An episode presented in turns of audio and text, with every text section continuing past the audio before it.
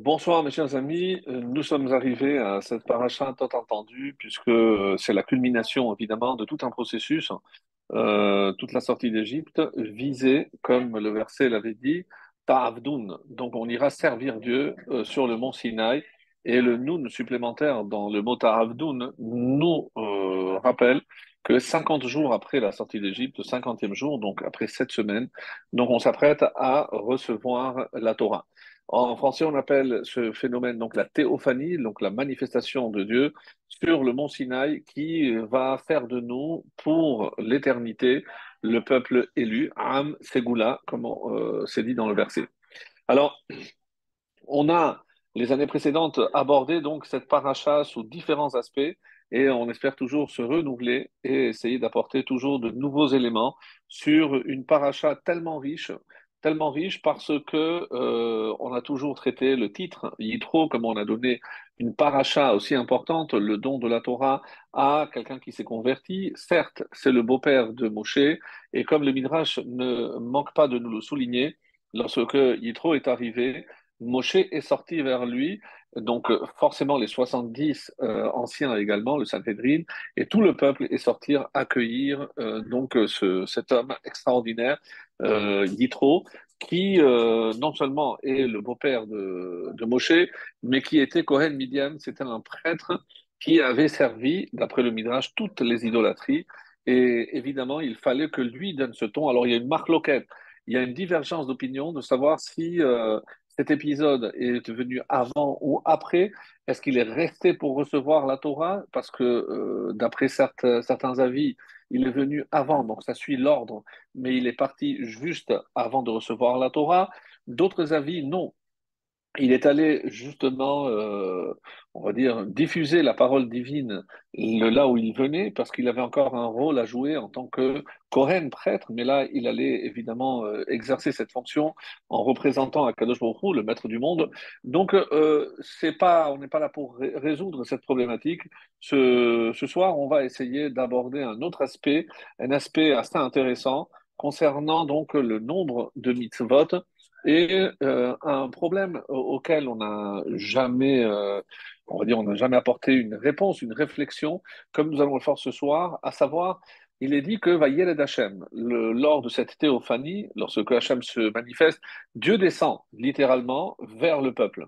Et nous avons un problème, c'est Loïr Ani Ha'adam Vachai. Il est écrit qu'un homme ne peut pas percevoir la Shekhinah, la présence divine, et rester en vie. Alors, euh, comment se fait-il que euh, le peuple ait, oui, pu rester en vie?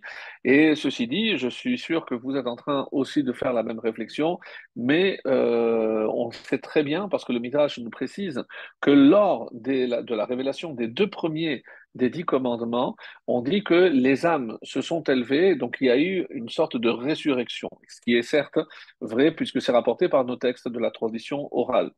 Ceci dit, comment on explique ce n'est pas forcément évidemment une punition parce qu'ils ont vu. On dit que chaque parole a créé un lien tellement intime entre l'âme de tous ces juifs et Akadosh Baruch que lorsque ils ont fusionné, l'âme a refusé de redescendre et c'est Dieu qui a dû obliger la Neshama à redescendre et ce qu'on appelle la résurrection Riyat Ametim. Et c'était donc à deux reprises pour les deux premiers commandements, Anochi Hachem, je suis l'Éternel ton Dieu, et le deuxième, tu n'auras pas d'autre Dieu. Et par la suite, ils sont allés euh, solliciter Moshe pour qu'il prenne le relais. Moshe, on ne peut pas tenir ce rythme de ressusciter. S'il y a encore dix qu'on ne peut pas encore ressusciter euh, à dix reprises, euh, ça nous épuise. Alors prends-toi le relais. Et c'est ce que euh, nos maîtres nous révèlent. Pourquoi il est écrit dans Devarim, Torah Tzivala no Moshe, Moshe nous a ordonné la Torah. Il se trouve que la valeur numérique, la gematria du mot Torah équivaut à 611 et on comprend parfaitement que parmi les 613 commandements, les deux qui sont les deux premières euh, les deux premières paroles, ont été euh, édictées par Dieu lui-même. Et donc euh, ce sont que les huit suivantes. Et c'est pour ça qu'on dit que si on nommait ces deux premières, donc, euh, on a reçu deux Moshe, 611, qui équivaut au, mot Torah, dont la valeur numérique, je disais, est équiva- équivaut à 611. Alors, maintenant, ça, c'est parmi les questions qu'on va essayer pardon, de traiter. Et également, Donc, euh, un autre aspect très intéressant aussi, c'est euh, comment on peut imaginer que le peuple juif, qui a reçu 613 commandements, désolé, pardon, comment le peuple juif qui a reçu, merci beaucoup, 613 commandements,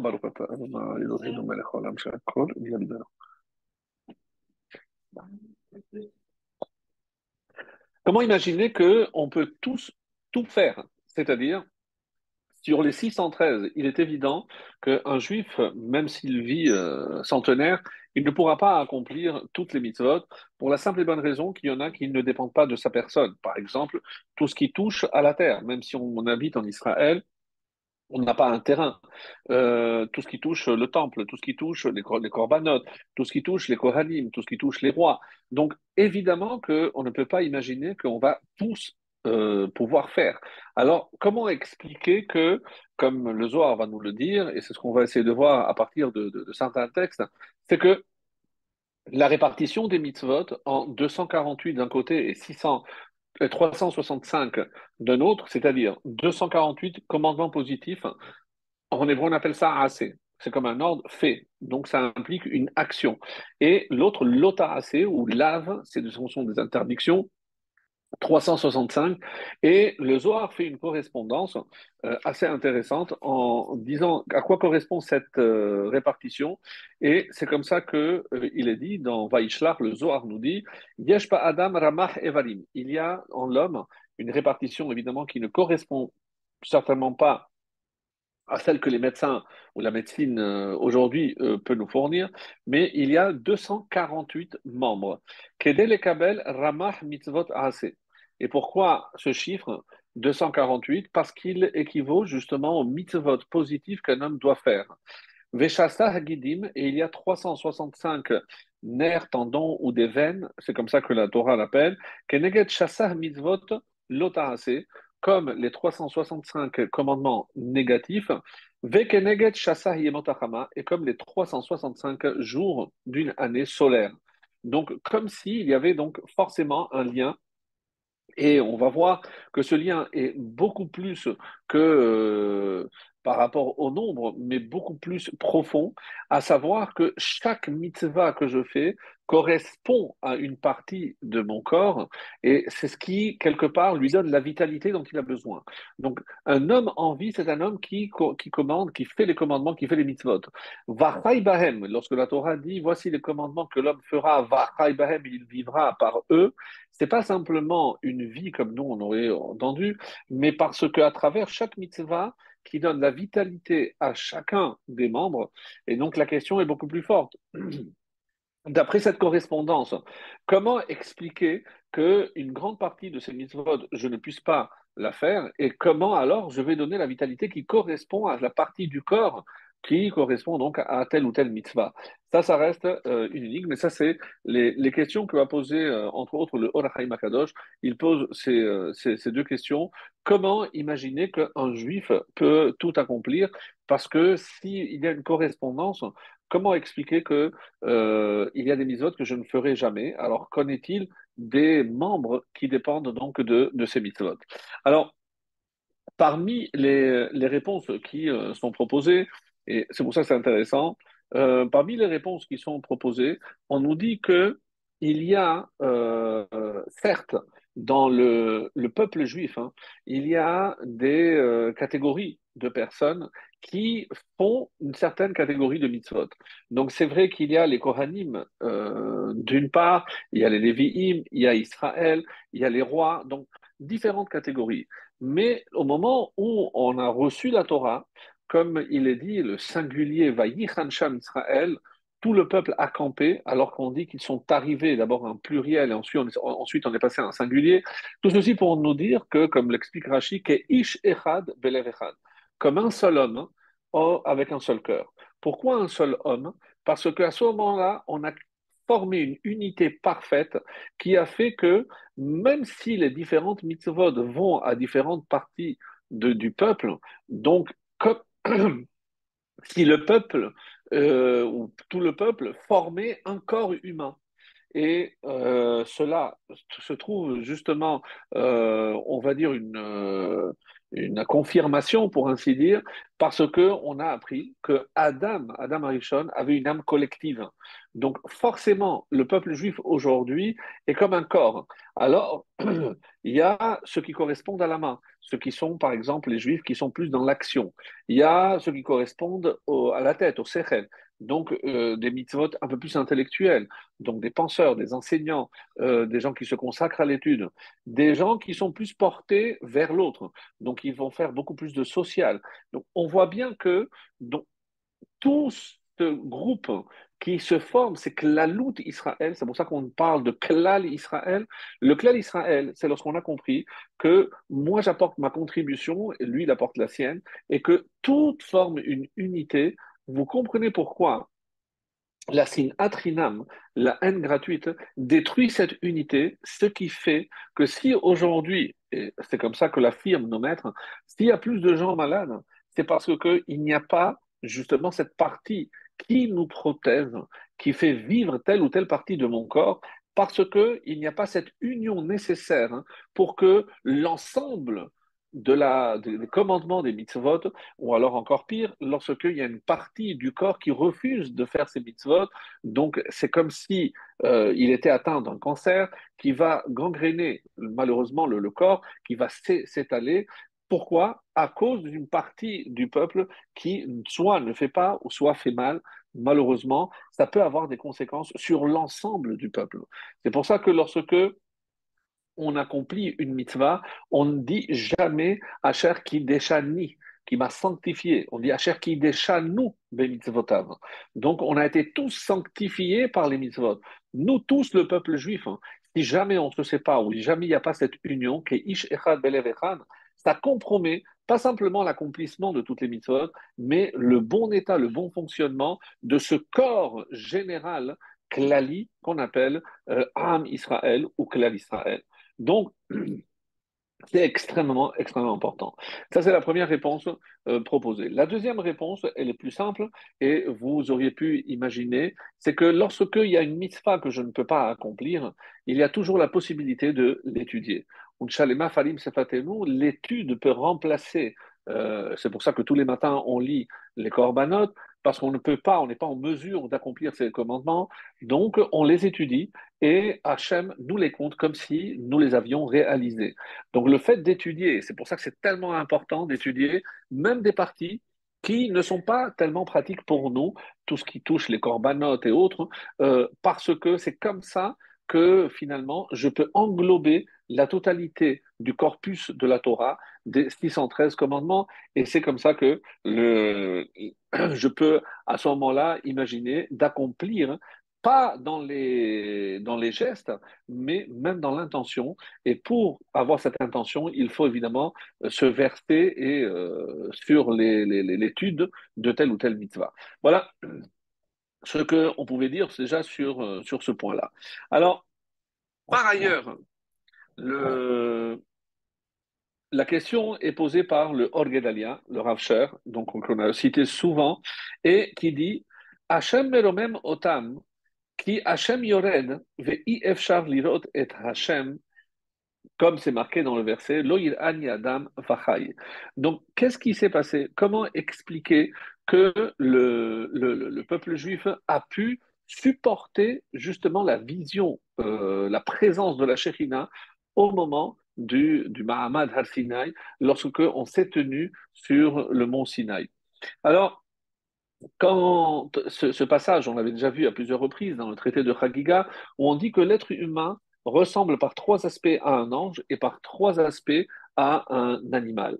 Donc rapidement, je, je vais juste je les rappeler. Donc pour l'ange, donc, Da'at, la connaissance de Dieu, la conscience que Dieu existe, qu'il est à l'origine de tout ce qui existe. Ensuite, Koma Zekufa, donc il se tient debout, et c'est pas simplement l'attitude, c'est parce que euh, il y a l'ordre dans lequel Hachem veut qu'on procède. Donc, il y a le Moar, il y a le Lève, et il y a les Klayot ou le Kaved. Donc, c'est trois mots qui sont le cerveau, le cœur et le foie ou les reins, euh, qui commencent par des lettres, même Lamed et Kaf qui me donne le mot Meler, c'est ce qui fait de moi un roi, parce qu'il ne faut pas oublier que je représente le roi ici-bas sur terre. Et donc la partie la plus élevée, et c'est pour ça, contrairement à un animal, où tout est à l'horizontale. Donc ça, c'est Koma Zekoufa et Mesaper Belachon HaKodesh. Et donc, on a la possibilité non seulement de parler le de la Shon HaKodesh, mais le langage du sacré. C'est-à-dire, si on dit que Dieu a créé le monde par la parole, cette parole, il nous l'a transmise. C'est pour ça que Nefesh, euh, Chaya, comme dit le livre de Bereshit, c'est Ruach là. Qu'est-ce qui nous donne la vie? C'est la parole. Et donc, et c'est la parole, notre parole, qui maintient en vie ce que Dieu a créé par sa parole à lui. Et comment, quelle est cette parole? C'est dans l'étude de la Torah. Donc, quand j'étudie la Torah, j'étudie la sagesse de Dieu, donc je maintiens mais ça perd la mais ça perd la Shon Kodesh, pardon, et c'est pour ça que la Shonara, c'est quelque chose qui court-circuite parce que je ne détruis pas simplement la personne sur qui je parle, mais quelque part, je suis en train de détruire le monde qui a été lui créé par la parole et me détruire par la même occasion parce que ce qui fait ma vie, c'est la parole constructive. Et quand je détruis ou je parle mal ou j'insulte quelqu'un ou je blesse quelqu'un, c'est pas simplement parler du mal, mais la rara, c'est le langage du mal. Donc, quand je fais du mal à quelqu'un, même à moi-même, en disant, par exemple, je n'arriverai jamais, je suis un incapable. Donc ça aussi, c'est du lachonara. Et bien là, je détruis quelque chose que Dieu a construit. C'est pour ça que c'est tellement, tellement dangereux et tellement grave, d'ailleurs. Alors, les trois autres aspects, je rappelle, l'animal, on l'avait déjà vu, euh, c'est on mange et on boit comme les animaux, on procrée, donc la procréation, et aussi les excréments, donc on, on, a, on fait ses besoins. Alors, qu'est-ce que HM va faire?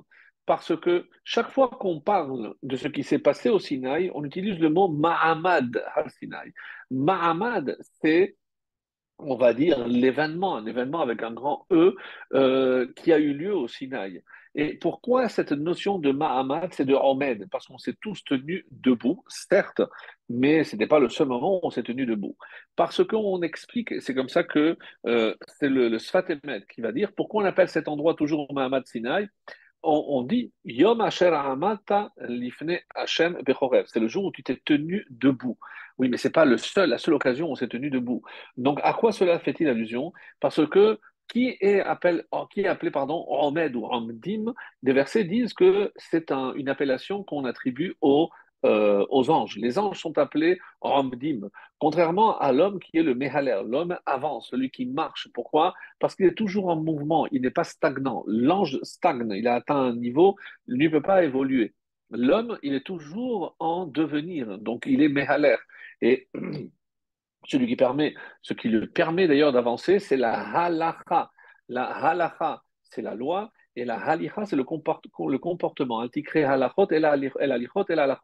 Donc, sans la halacha, je ne peux pas avancer. Et la halacha, c'est celle qui détermine le comportement que je dois avoir. C'est pour ça qu'elles sont complémentaires. Alors, Qu'est-ce que Hachem a fait? Et ça, c'est l'explication du Orgedalia magnifique. Il dit donc Dieu a pris comme précaution depuis donc un mois après la sortie d'Égypte. C'est vrai qu'on n'avait plus de manne. Dieu aurait pu nous dire ben, on n'avait qu'à prendre le bétail que vous avez. Je peux vous envoyer des cailles comme il l'a fait une certaine période, mais il a voulu nous nourrir d'un pain céleste. Et pas simplement parce qu'il vient du ciel, mais parce que les, euh, Chachamim, dans le Midrash, appellent cette nourriture la nourriture des anges. Pourquoi? Parce qu'il n'y a pas de déchets. En effet, vous saviez que dès le 16, le 16 euh, Iyar, donc quasiment un mois après la sortie, on a commencé, la manne est tombée, et à partir de là, donc pendant les 40 ans, on s'est nourri exclusivement de manne. Et quelle a été la, conséquence essentielle? C'est que on n'avait pas besoin on n'avait pas d'excréments, on n'avait pas besoin d'aller aux toilettes.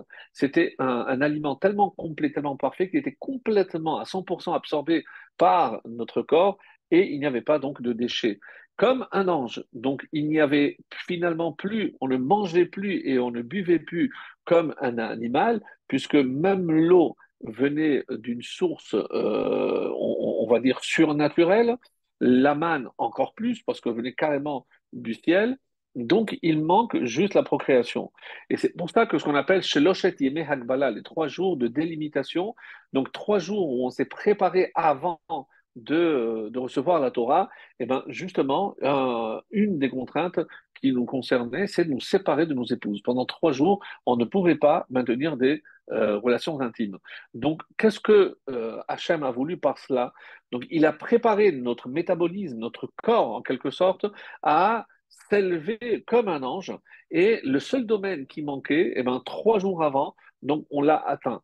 Au moment où Hachem se révèle à nous au Sinaï, finalement, on est comme des anges. C'est pour ça que, d'après le Sfat Emet, il nous dit, c'est pour ça qu'on utilise ce terme de Mahamad al-Sinaï. On s'est tenu, mais pas simplement dans le sens de se tenir debout, on s'est tenu comme des anges.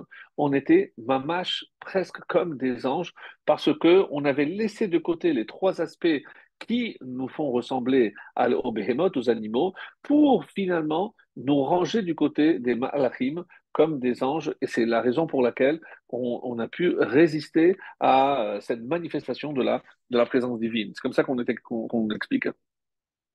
Alors, euh, maintenant, il y a un autre aspect que je préfère vous lire directement dans, le texte. Donc, dans la paracha, un, un extraordinaire, euh, le, chapitre 20, le verset 16, euh, qui dit la chose suivante. Alors, 20 et le verset 16. Alors, Qu'est-ce qui a marqué? Hop.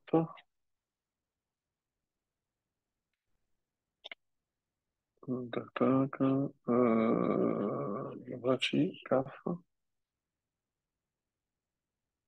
Qu'est-ce qui est marqué à ce sujet? Donc, euh, Rachid nous dit, euh, c'est à la fin, ah oui, c'est pardon, c'est donc dans la paracha de Mishpatim.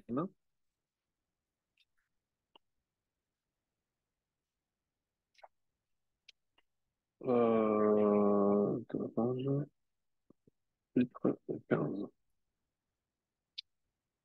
voilà, j'avais noté. Alors, c'est la fin, la fin de la paracha, excusez-moi. Donc, le chevi.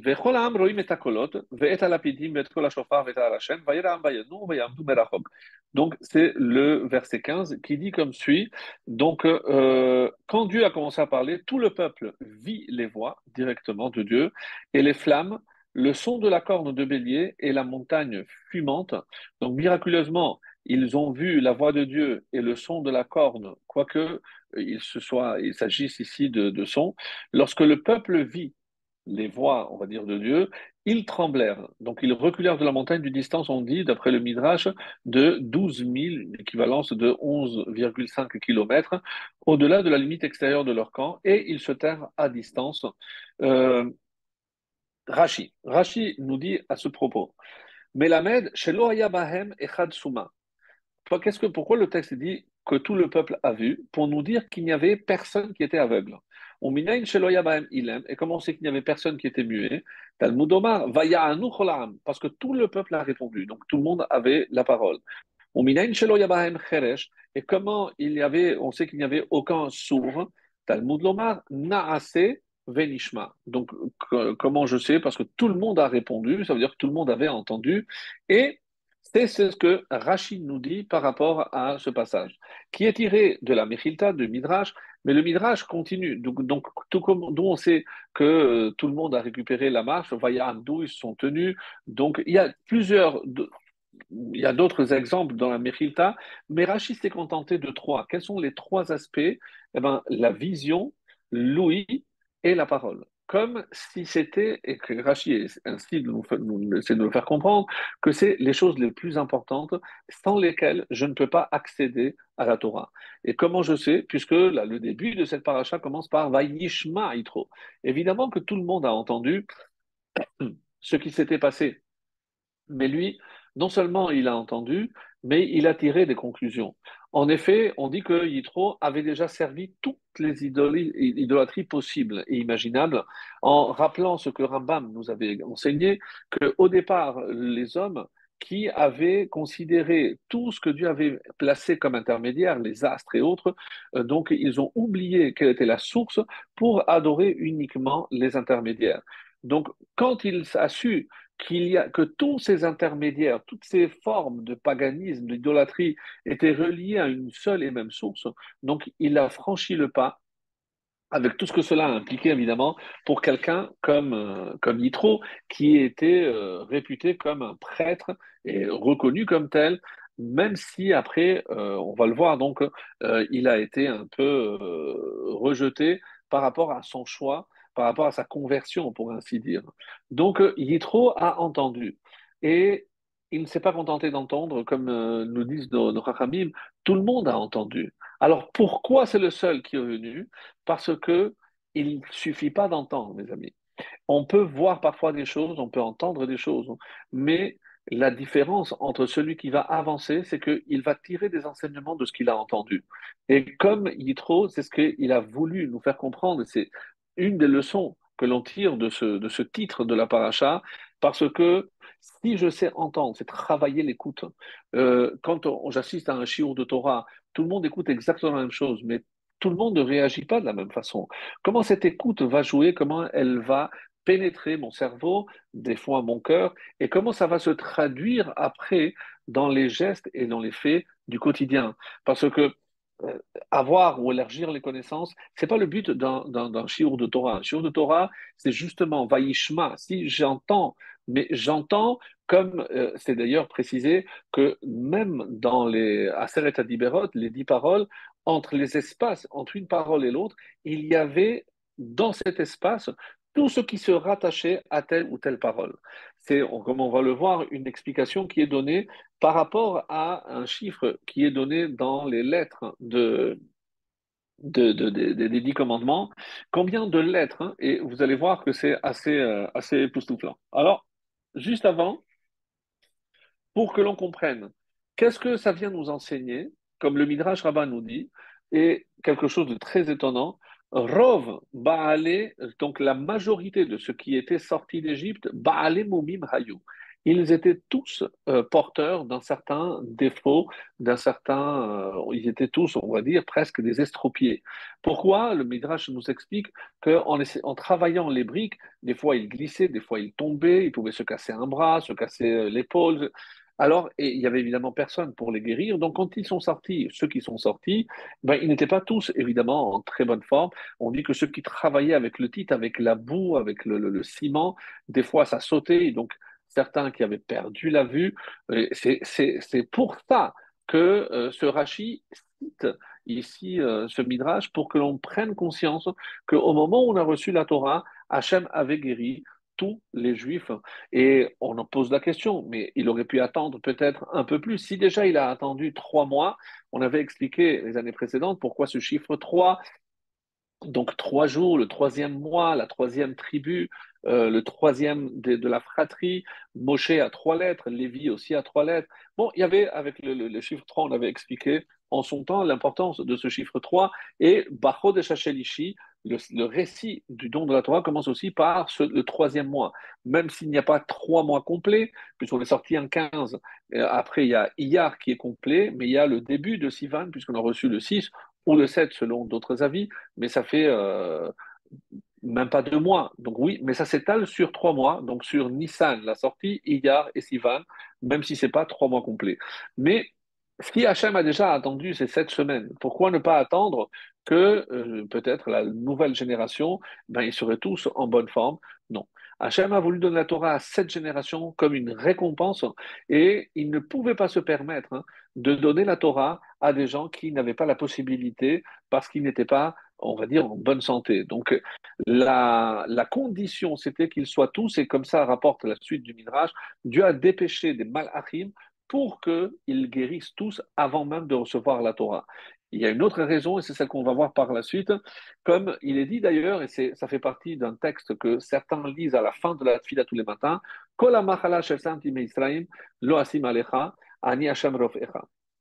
donc, toute maladie que j'ai euh, posée, que j'ai donnée en Égypte, je ne la placerai pas en toi, qui ani Hashem et n'oublie pas, je suis Hachem ton guérisseur. Alors, quand je, je, vois ici, euh, comme on va le voir euh, pour la, fin de Mishpatim, donc là, on est au chapitre 24 verset 12, puisque je rappelle que euh, le récit du don de la Torah est entrecoupé par des mishpatim, ce qu'on verra la semaine prochaine, et à la fin du mishpatim, on reprend le récit que, qui avait été interrompu quand on était au Sinaï. Qu'est-ce que Hachem dit? On est donc au chapitre 24 et c'est le verset 12.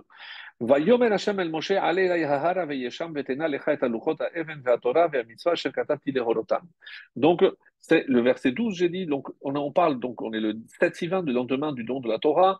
L'Éternel a dit à Moïse, monte vers moi sur la montagne et demeure là pendant 40 jours et 40 nuits, on le sait, je te donnerai les tables de pierre sur lesquelles seront gravés les, dix commandements d'ailleurs, ce qui fait allusion à la Torah tout entière et à tous ces commandements que j'ai écrits pour l'instruction, pour enseigner à, tout, le peuple. Ces tables vont porter le les tables du témoignage ou le table de l'alliance, parce qu'elles servaient, et de témoignage pour, pour l'alliance que Dieu avait scellée avec le peuple. Et voici ce que Rashi et even aseret.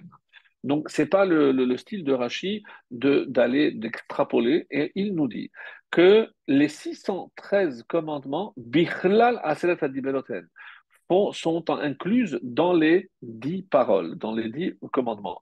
Verabenu Saadia, on parle de Rabbi Saadia Gagaon, Perash Be'azharot Sheyasad, Lechol Dibur Vedibur Mitzvot Ateluyot Bo. Donc, il a pris chacun des dix et il a fait donc euh, une étude pour nous expliquer euh, comment chaque mitzvah, toutes les mitzvot qui sont liées aux dix commandements. De là, pour nous, c'est quelque chose d'extraordinaire. Ça veut dire que dans chaque mitzvah, il y a un lien obligatoire avec un des dix commandements. Alors, ça, c'est comme ça que c'est marqué. Et d'ailleurs, si je regarde la fin de la paracha de Yitro, de quoi on, va nous parler? On nous rappelle les trois fautes capitales, puisqu'il est dit, euh, je, je, dis directement en français, on, ira plus vite. Euh, nous sommes donc au chapitre 20, et c'est à partir du verset, euh, du verset 20. On va prendre le 20.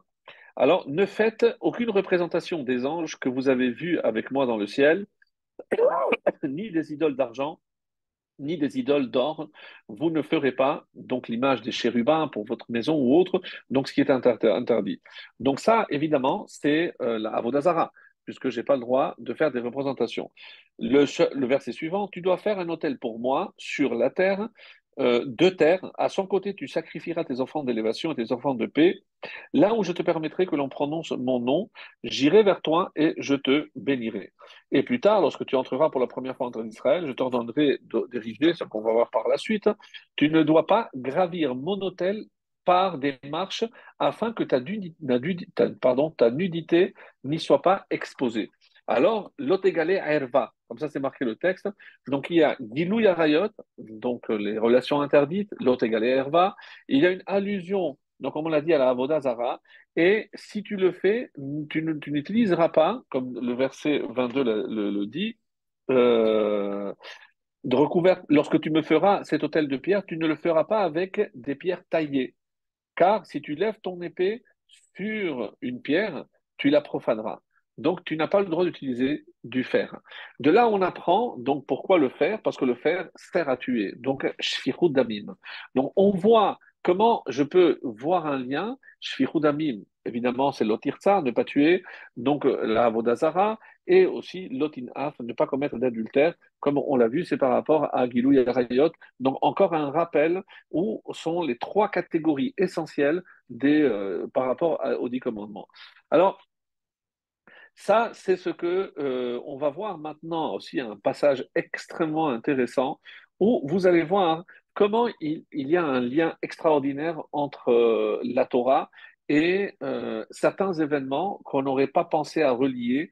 Et c'est pour ça que c'est tellement, tellement important de, lire, comme Rashi va nous le faire, d'une manière magistrale, parce que si, j'arrive à dire que au moment où on a entendu les dix paroles, on n'a pas entendu que les dix paroles. Donc, comme si entre chaque parole, il y avait tout ce qui était relié, toutes les mitzvot que je peux relier à telle ou telle euh, mitzvah. Vous allez me dire, oui, par exemple, les, les, les, les tefilin. Oui. Donc, que, comment je me souviens que c'est Hachem qui m'a fait sortir d'Égypte? Par le, commandement des tefilin, par exemple. Donc, il y a beaucoup de choses qui ont été faites. Et un des passages très, très, très beaux, et euh, on ne s'est jamais arrêté. On le connaît parce que c'est une euh, paracha euh, très connue. C'est la paracha de euh, Nassau. Et dans la paracha de Nassau, voilà, j'avais noté ici. Donc, on voit euh, tous les princes qui vont apporter un corban. Alors, évidemment, tout le monde sait que ce sont les, mêmes corbanotes. Euh, ce sont les mêmes corbanotes que les douze ont apportés. Alors la question est évidente, c'est pourquoi avoir répété? Et là, le Midrash nous a répondu, on a déjà vu en son temps, lorsqu'on avait parlé de cette paracha, c'est parce que le date, la, la, la, le mental, la pensée que chacun, la, kavana que chacun a eue était différente.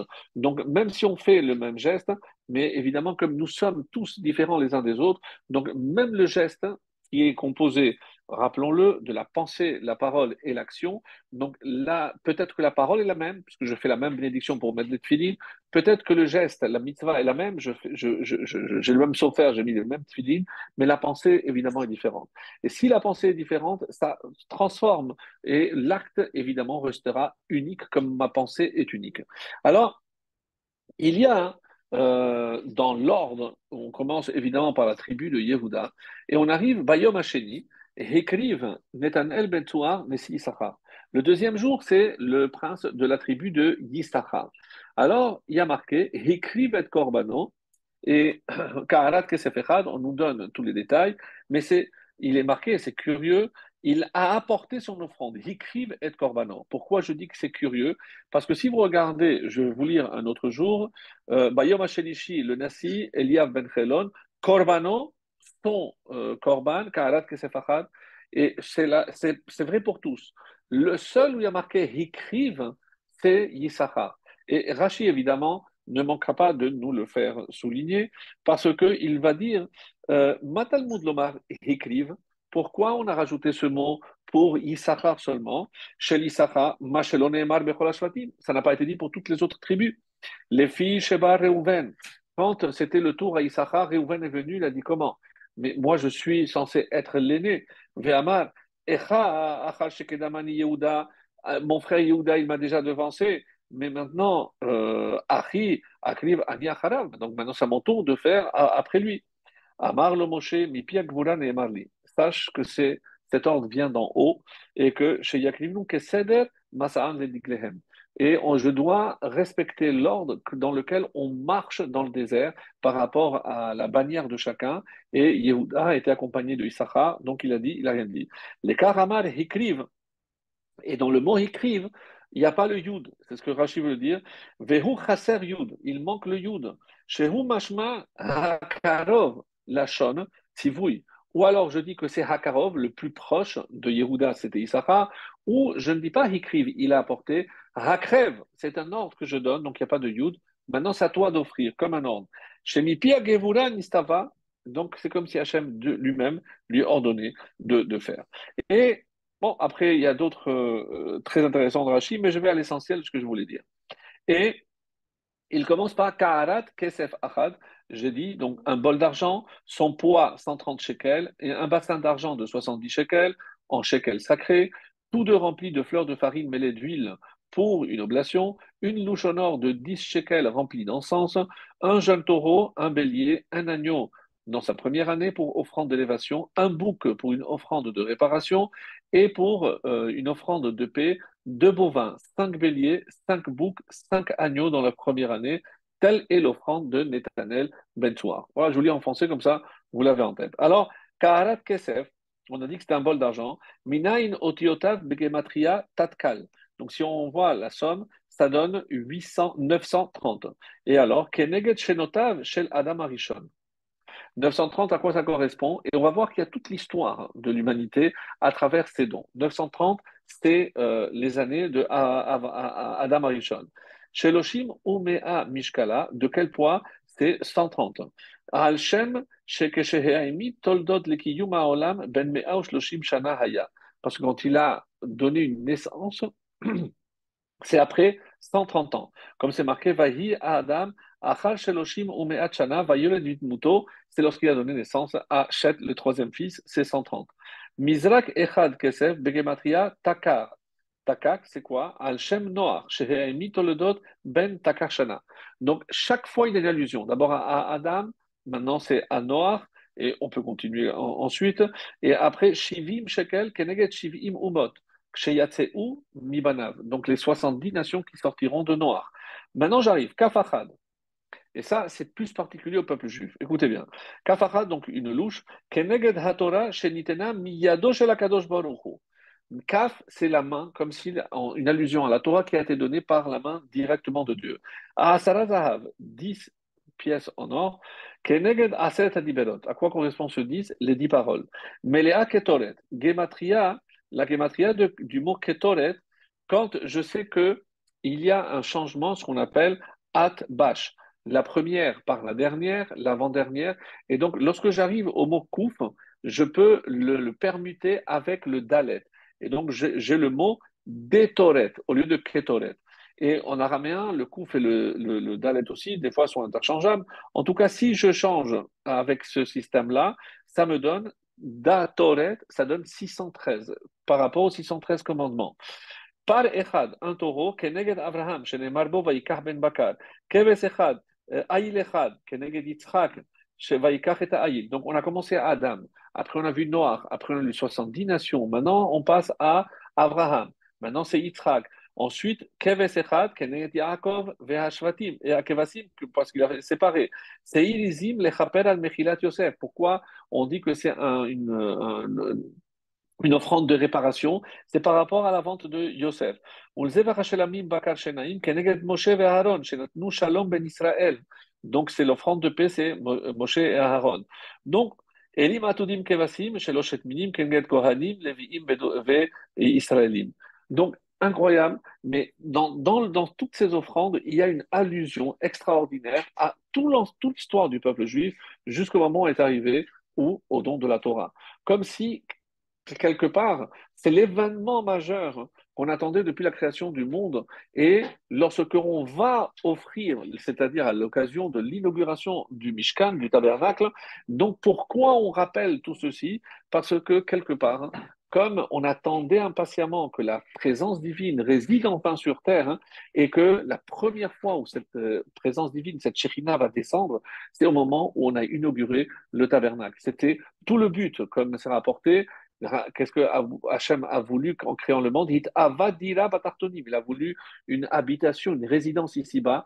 Quand est-ce que cette résidence a vu le jour? Donc, justement, lorsqu'on a inauguré le tabernacle. Et ça, je comprends qu'il y a, comme dans cette c'est le Midrash évidemment, que Rashi a cité ici, pour que l'on comprenne qu'il y a une raison extrêmement profonde et que tout converge vers justement Matan Torah.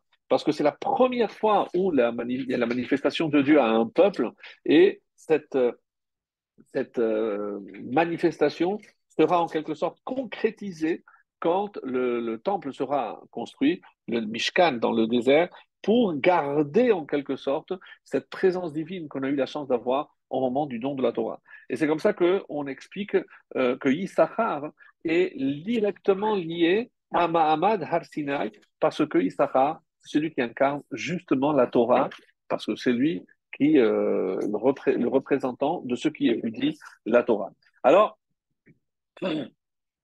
on va voir maintenant que euh, le Roche. J'avais parlé des lettres, et c'est le Roche qui donne cette explication, et le Roche qui est euh, Rabbeinu Hacher, donc il est cité à la fin de, de, chaque traité du Talmud, donc c'est un commentaire extrêmement connu, euh, qui a évidemment une place prépondérante dans les commentaires du, Talmud, puisque c'est euh, aussi la base, on va dire, de ce qui sera plus tard le Shulchan Aruch ou les Arbaturim, qui sera d'ailleurs rédigé par son propre fils, le fils de euh, Rabbeinu Asher, qu'on appellera le Baal, le possesseur Baal Haturim.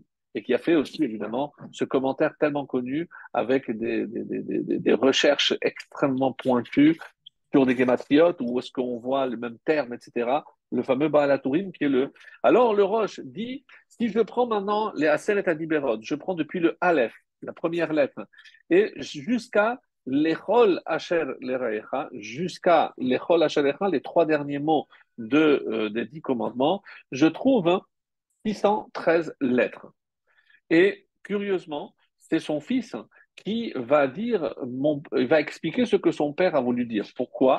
Parce que si je compte les lettres, je n'ai pas 613, mais 620. Alors il, il explique, mon père a, voulu dire Ad lechol. Donc tu mets de côté Asher lerecha, les deux derniers mots non inclus, jusqu'à lechol. Et si je compte effectivement, puisque Asher 3, lerecha 4, 3 et 4, 7, donc si j'enlève 7, effectivement, j'arrive à 613. Alors, le Roche explique par ailleurs aussi, c'est quelque chose qui est bien connu, mais on ne savait pas euh, forcément que c'est, on attribue cet enseignement au Roche. Le Roche nous dit que dans les dix commandements, il y a une corrélation entre les tables ben Adam la Makom et Ben Adam la c'est-à-dire les cinq premières et les cinq dernières. Je les place une face à l'autre et quand je dis Anochi Hashem, je suis éternel ton Dieu, tu ne commettras pas de meurtre. Et donc il explique, euh, que je, je, le fais très succinctement parce qu'il faut avancer. Donc qu'est-ce qu'il veut dire par là? Pardon c'est que quand je tue un homme qui est l'image de Dieu, je porte forcément atteinte à l'image de Dieu sur terre, puisque c'est comme si j'effaçais une image de Dieu, donc je porte atteinte à Dieu. Donc ça, c'est 1 et 2. Ensuite, 1, et 6. Après, 2 et 7. Qu'est-ce que c'est 2 Tu n'auras pas d'autre Dieu. Face à quoi Tu ne commettras pas d'adultère? Pourquoi? Que comme ça qu'il explique, parce que c'est en quelque sorte, quand le juif fait Avodazara, c'est comme s'il trompait Dieu. Et donc, évidemment, l'adultère, c'est comme tromper son mari. Et c'est pour ça que pour les deux fautes, évidemment, c'est la peine de mort. Après, il y a l'otissa, ne pas prononcer le nom de Dieu en vain. L'otignov, ne pas voler. Pourquoi? Parce que si on t'attrape et que tu, on te dit euh, est-ce que tu as volé? Si je jure que je n'ai pas volé, je vais faire un serment en vain. Et donc, je vais utiliser le nom de Dieu pour mentir, pour me protéger de l'accusation de vol. Zachor et l'otahane. Zachor, c'est le jour du Shabbat, et tu ne feras pas de faux témoignage. Là, c'est beaucoup plus évident parce que on dit qu'un faux témoignage, celui qui ne fait pas Shabbat, qui ne respecte pas Shabbat dans les règles, c'est comme s'il était en train de témoigner que ce n'est pas Dieu qui a créé le monde et qu'il n'a pas arrêté le septième jour. Et c'est la raison pour laquelle le Shabbat, la rentrée de Shabbat, le qui douche du vendredi soir, je me mets debout parce que, en disant à Shamaïm, qu'est-ce que je suis en train de faire? Je suis en train de témoigner que Dieu a créé le monde et que le septième jour, il, euh, il a cessé. Et c'est euh, une des raisons pour lesquelles certains disent que les femmes peuvent être dispensées parce qu'elles ne peuvent pas témoigner. Mais bon, la coutume, c'est généralement que la femme aussi se dresse à ce moment-là, même si elle n'est pas apte à témoigner. Mais en tout cas, pour le Shabbat, elle fera comme tout le monde. Donc ça, c'est euh, un faux témoignage par rapport au Shabbat. Et ensuite, Kaved et Lotarmod, donc respecte ton père et ta mère et ne convoite pas, parce que si je convoite une femme qui est mariée, l'enfant qui naîtra sera un mamzer, et évidemment, c'est un manque de respect au père de, cette, cet enfant ou euh, un, manque, puisque je vais perturber un fonctionnement dans, le couple en, faisant malheureusement un enfant qui n'est pas issu du père et de la mère, qui aurait dû être le vrai père et la mère de, cet enfant-là. Donc c'est une, une, façon, on va dire, d'expliquer. Le Midrash Tanhuma, euh, d'où le, roche a tiré sa source. Donc tout ce que l'on vient de dire, c'est euh, le roche va cite en quelque sorte est inspiré du Midrash Tanhuma. Le Baal donc comme je disais, le fils vient nous dire oui, je sais ce que vous êtes en train de vous dire par rapport à mon père qu'il s'est trompé. Pourquoi il s'est trompé? Parce qu'il n'y a pas 613 mais 620. Et il va dire non. Sachez qu'il ne faut pas compter les deux derniers mots. Et pourquoi alors on parle de 620 et pas de 613 Et il nous dit parce qu'il y a 7. 7, à quoi ça correspond? Une première réponse, c'est les, les sept lois de Noir. Alors, euh, mais évidemment, il y a un problème. Si je dis que c'est les sept lois noachides, Mais les sept lois noachides sont incluses dans les 613. Pourquoi? Parce que ne pas commettre d'adultère, de meurtre, etc., on les a déjà. Donc, ce serait une répétition. Et là, on répond pas du tout.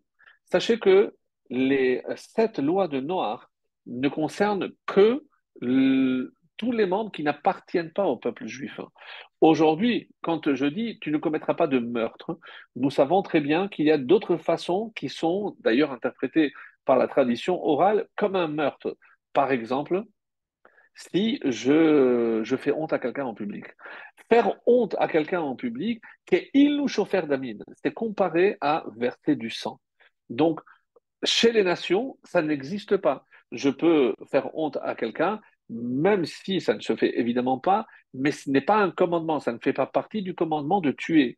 Alors que pour nous, dans la lecture que nous avons de ces commandements, donc c'est une autre lecture qui n'est pas celle des Noirs.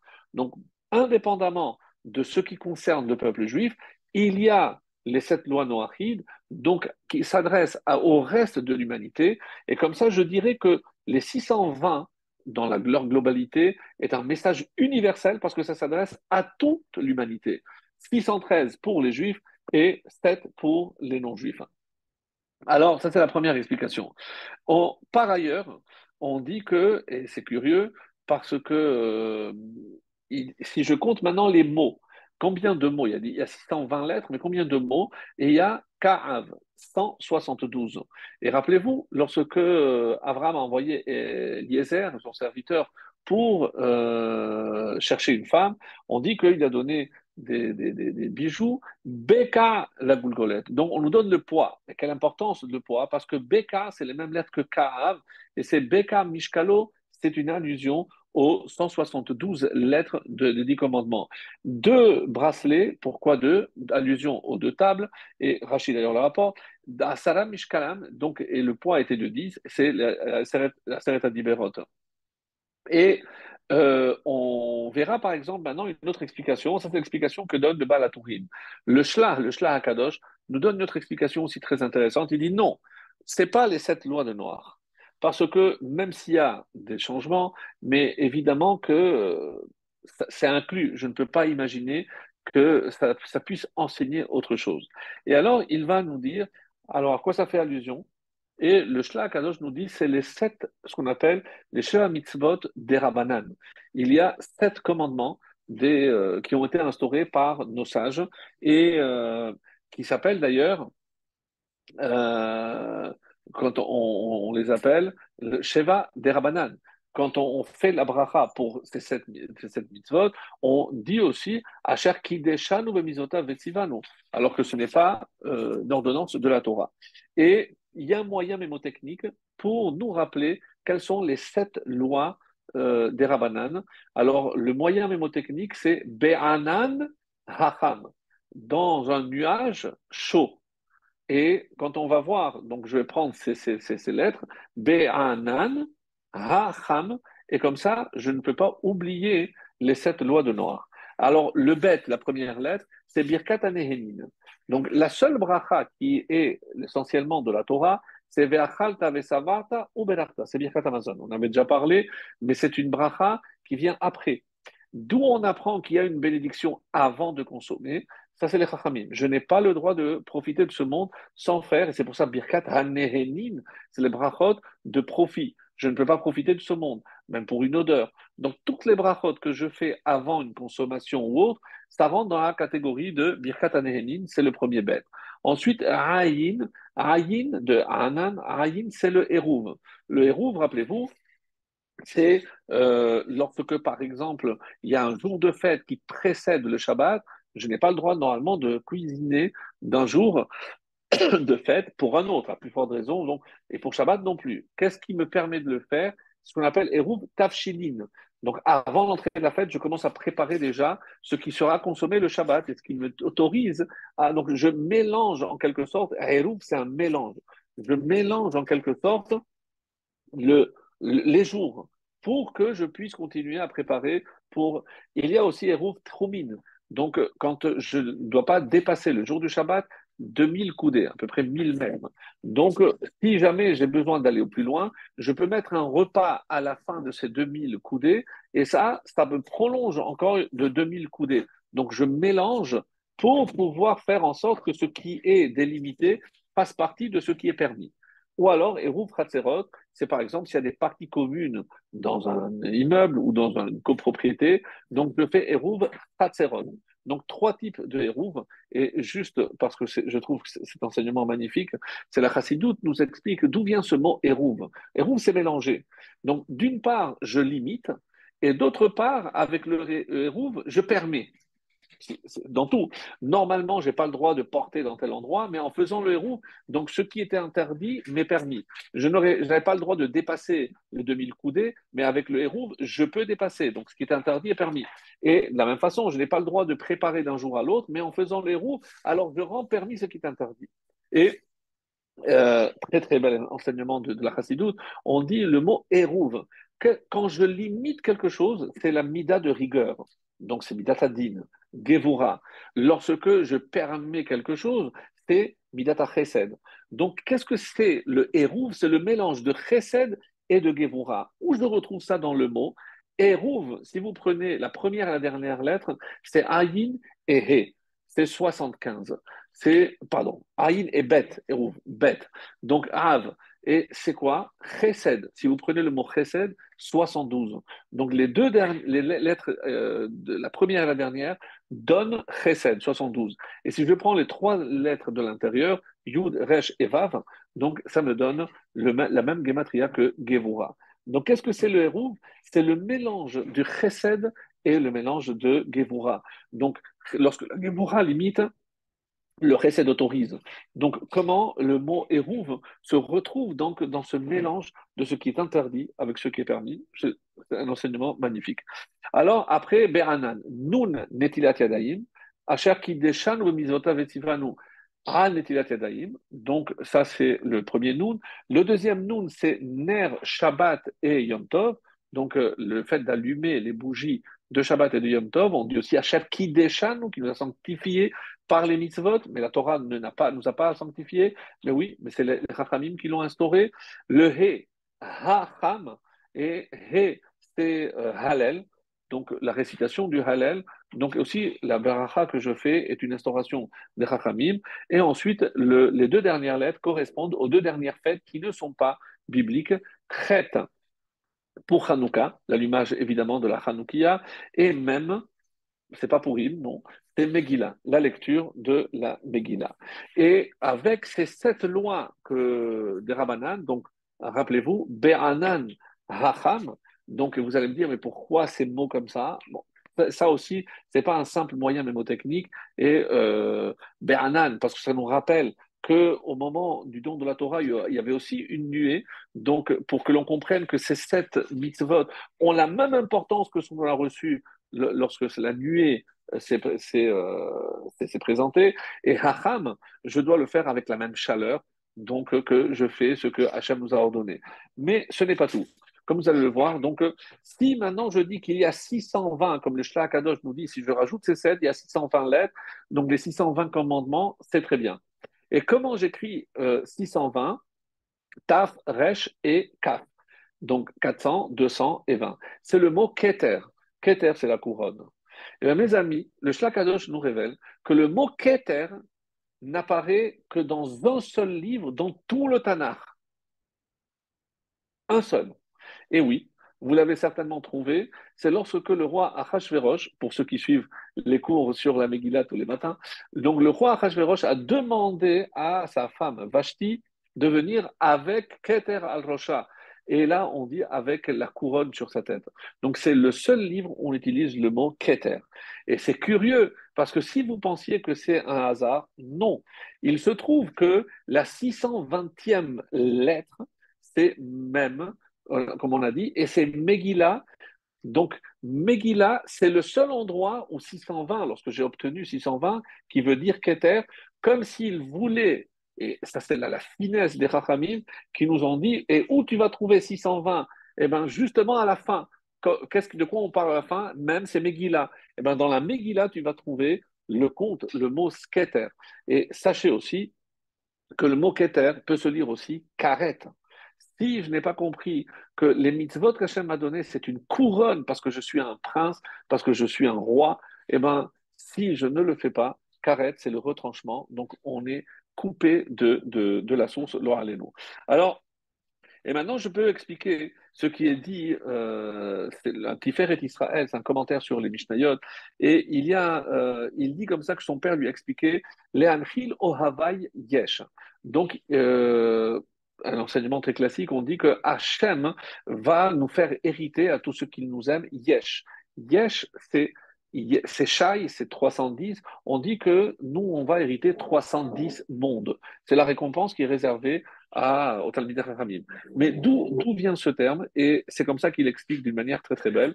On dit, parce que si tu réfléchis dans ce que moi je te donne, hein, tu ne peux pas faire les brachot. Comme ça, c'est rapporté d'ailleurs euh, dans les, euh, dans le Midrash Rabbah, on dit par exemple, lorsque tu construiras une maison, tu devras faire donc le, le, parapet, le, la barrière. Mais toi, tu fais la barrière, mais qui t'a donné la maison? Évidemment, c'est moi. Imasita Delet. Si maintenant tu as une porte où tu peux mettre la mezouza, mais qui t'a donné la porte? C'est Hachem. Maintenant, tu peux faire, euh, tu fais écrire les mezuzot. Euh, si tu as un beget radage, donc tu peux accomplir l'otilbash sha'atnez, etc., etc. Maintenant que tu vas te raser, attention avec, avec l'épée haute. Et... Autrement dit, qu'est-ce qu'il il explique euh, le Tiferet d'Israël? C'est que sur les 620 commandements, la moitié du mérite revient à Dieu. Parce que toi, tu fais les mitzvot, mais c'est moi qui te permets d'accomplir ces mitzvot. Et c'est pour ça que la moitié du mérite, donc je ne te donne que 600, 310 pour que tu te rappelles que euh, c'est moi qui t'ai donné l'opportunité de faire ces, ces. Et dans un texte euh, magnifique du, du Share Kedusha, euh, c'est le Rab, euh, Rabbi Chaim Vital, l'élève du Harizal, et il fait allusion à ce qui est marqué dans ma secrète Makot, on l'a vu aussi, comme je l'ai lu tout à l'heure, que les 248 Evarim correspondent aussi à, aux, 365 Gidim. Et il explique qu'il y a une correspondance entre chaque euh, partie du corps et chaque mitzvah. Et on avait dit pourquoi Hachem était obligé de guérir les Juifs, parce que sinon il n'aurait pas été apte à recevoir la mitzvah qui est reliée à un membre qui est déjà défectueux.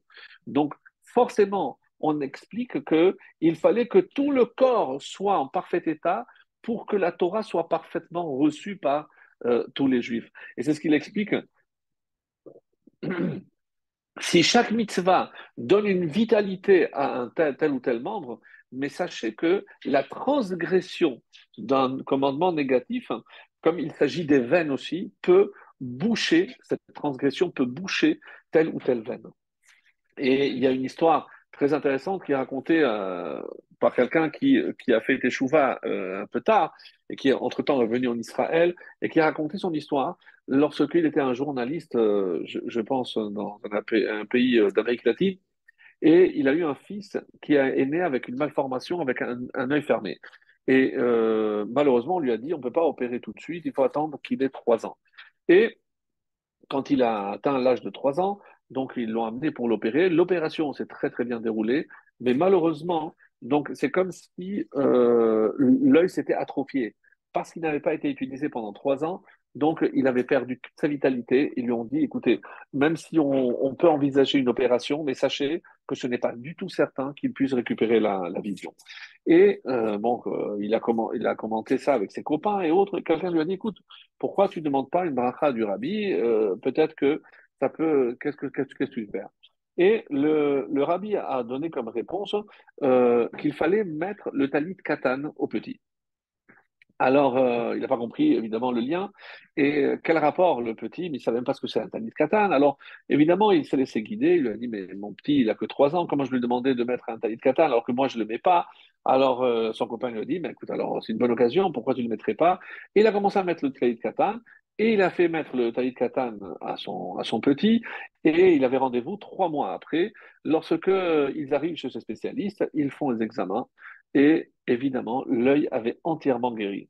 Alors, quel est le lien? Évidemment, lorsque tout le monde a entendu ça, eh ben, tout le monde a dit euh, que c'est un miracle. Toute la famille a fait des chouvas, ils sont venus en Israël. Aujourd'hui, c'est une famille, bon, Hachem, euh, très connue. Et euh, pourquoi? Quel rapport? Parce qu'il y a marqué Ul item auto usrartem. Vous le verrez et vous vous rappelez de toutes les mitzvot. Donc, comment je me rappelle des mitzvot? C'est lorsque je le vois. Et si pour faire les mitzvot, je dois voir, je dois porter un talit, et quand je porte le talit, Hachem, il me garantit que je le verrai. Donc, le talit est, relié avec, avec la vision. Alors, donc, est-ce que ça veut dire que tous ceux qui... Euh, on ne connaît pas.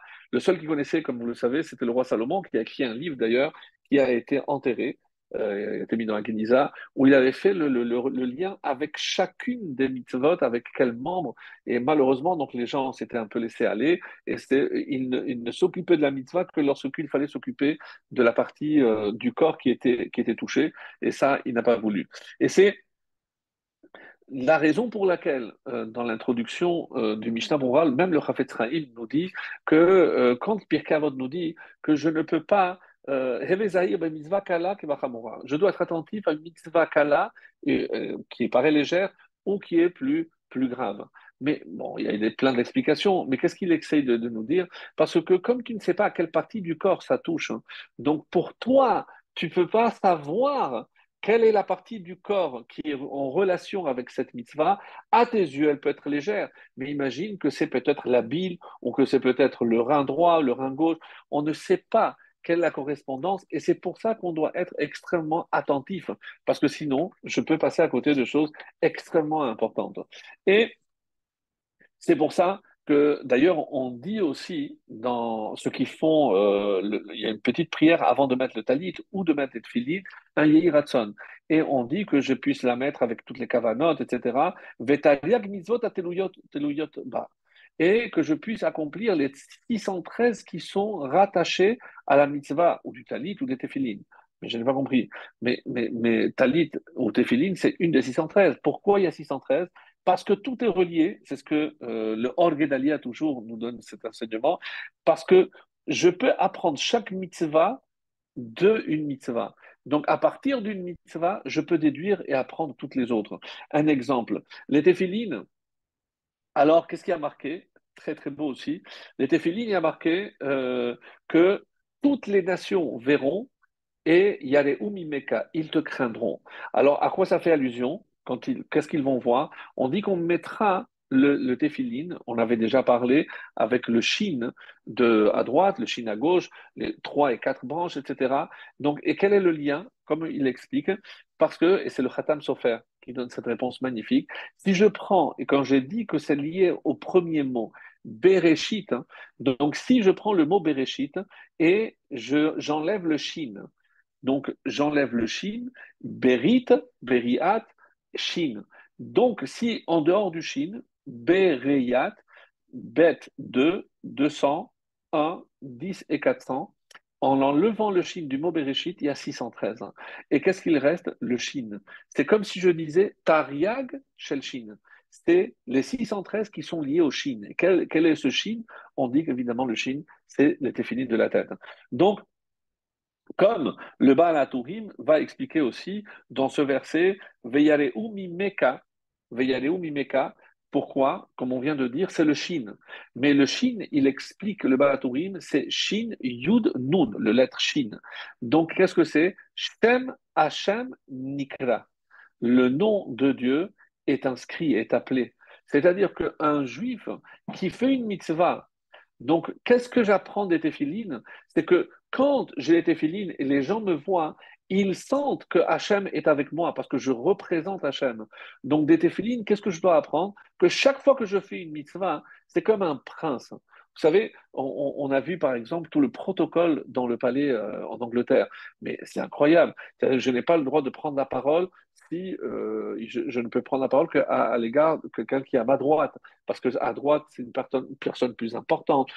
Comment, avec quoi je dois commencer, à quel moment je peux prendre, à quel moment je peux boire, comment je dois prendre.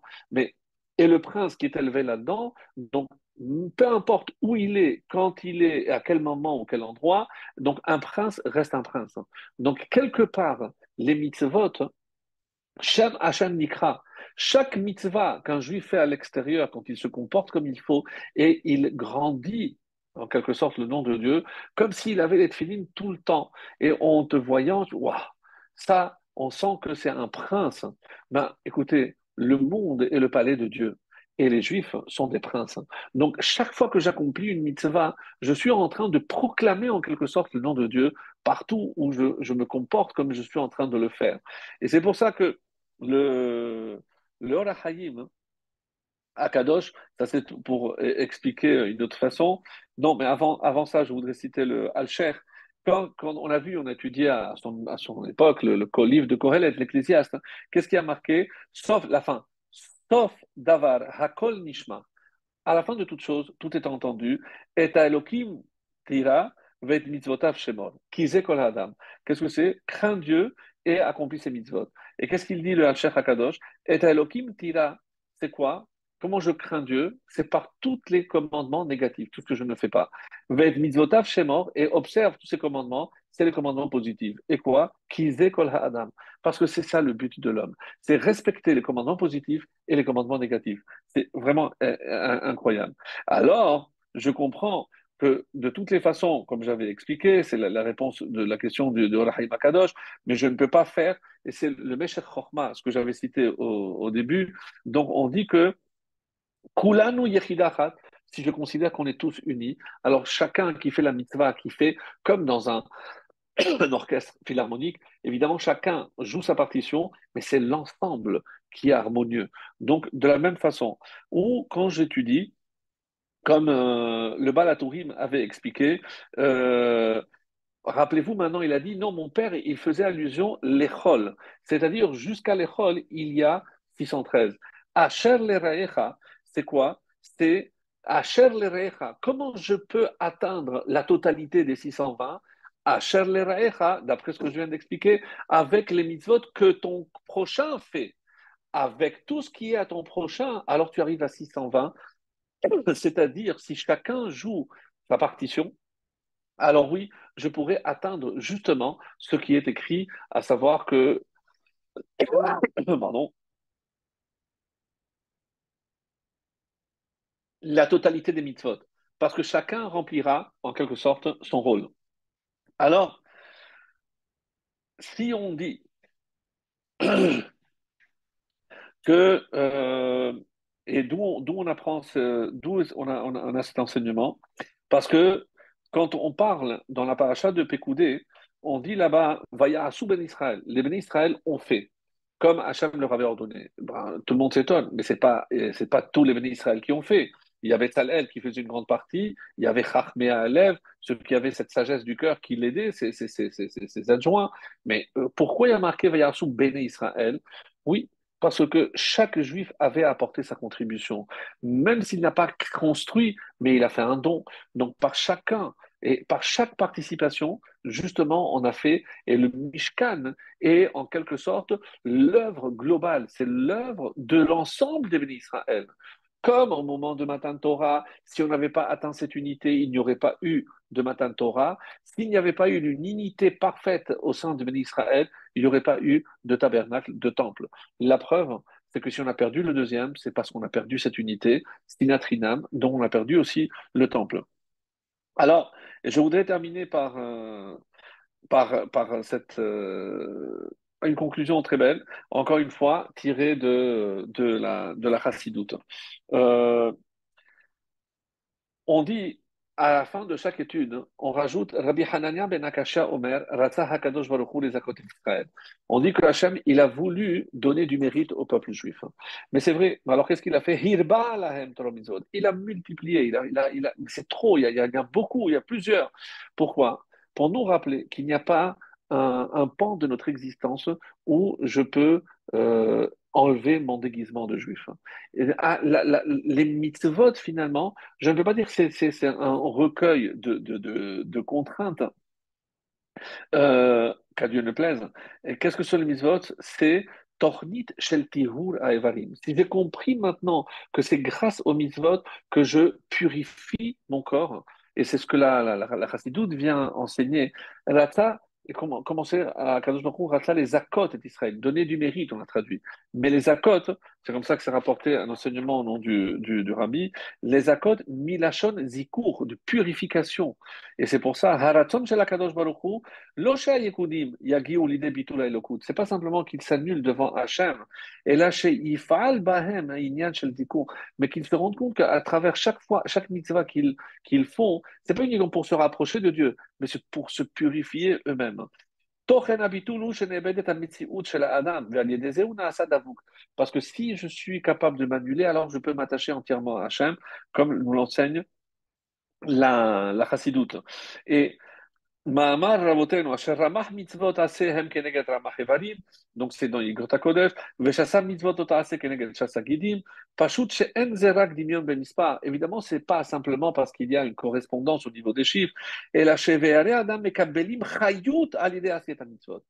quand j'accomplis une mitzvah, ce que je disais, c'est ce qui donne la vitalité. Pour que les tuyaux, que ce soit les veines ou autres, soient purs, l'homme par, pour, pour, comme les veines, pour transporter le sang ou autre. Alors, et je termine par encore un, enseignement de la, de la chassidoute. Et euh, on sait très bien que, euh, comme on vient de le dire, à, à Shavuot, ou ici la paracha de, de Yitro que nous allons lire, on était tous au Sinaï et on a tous trouvé la guérison pour tel ou tel mal. Alors, il y a un enseignement euh, dans la Chassidoute qui dit Hakeria me'oreret et azeman. littéralement, la lecture me'oreret éveille le temps. Ou, comme on traduit souvent en français, il faut vivre avec son temps. Qu'est-ce que cela veut dire comment ça se traduit euh, pour nous? C'est que si à ce moment-là, par exemple, pour chaque fête, il y a les forces qui ont été Yeshkochot Beshavuot, les Evarim Ogidim. De la même façon que à Shavuot, au moment de la Torah, ou à Yitro, quand on va lire le, le Mahamad d'Arsinaï, il y a eu des forces, des anges, comme on l'a dit tout à l'heure, qui ont guéri toutes les parties du corps de tous les juifs. Hein. Alors ces forces vont entrer en jeu quand on va relire ce passage. C'est ça, la lecture. Quelle lecture? La lecture de la, de paracha éveille, éveille le temps, éveille les forces qui sont liées à tel ou tel temps.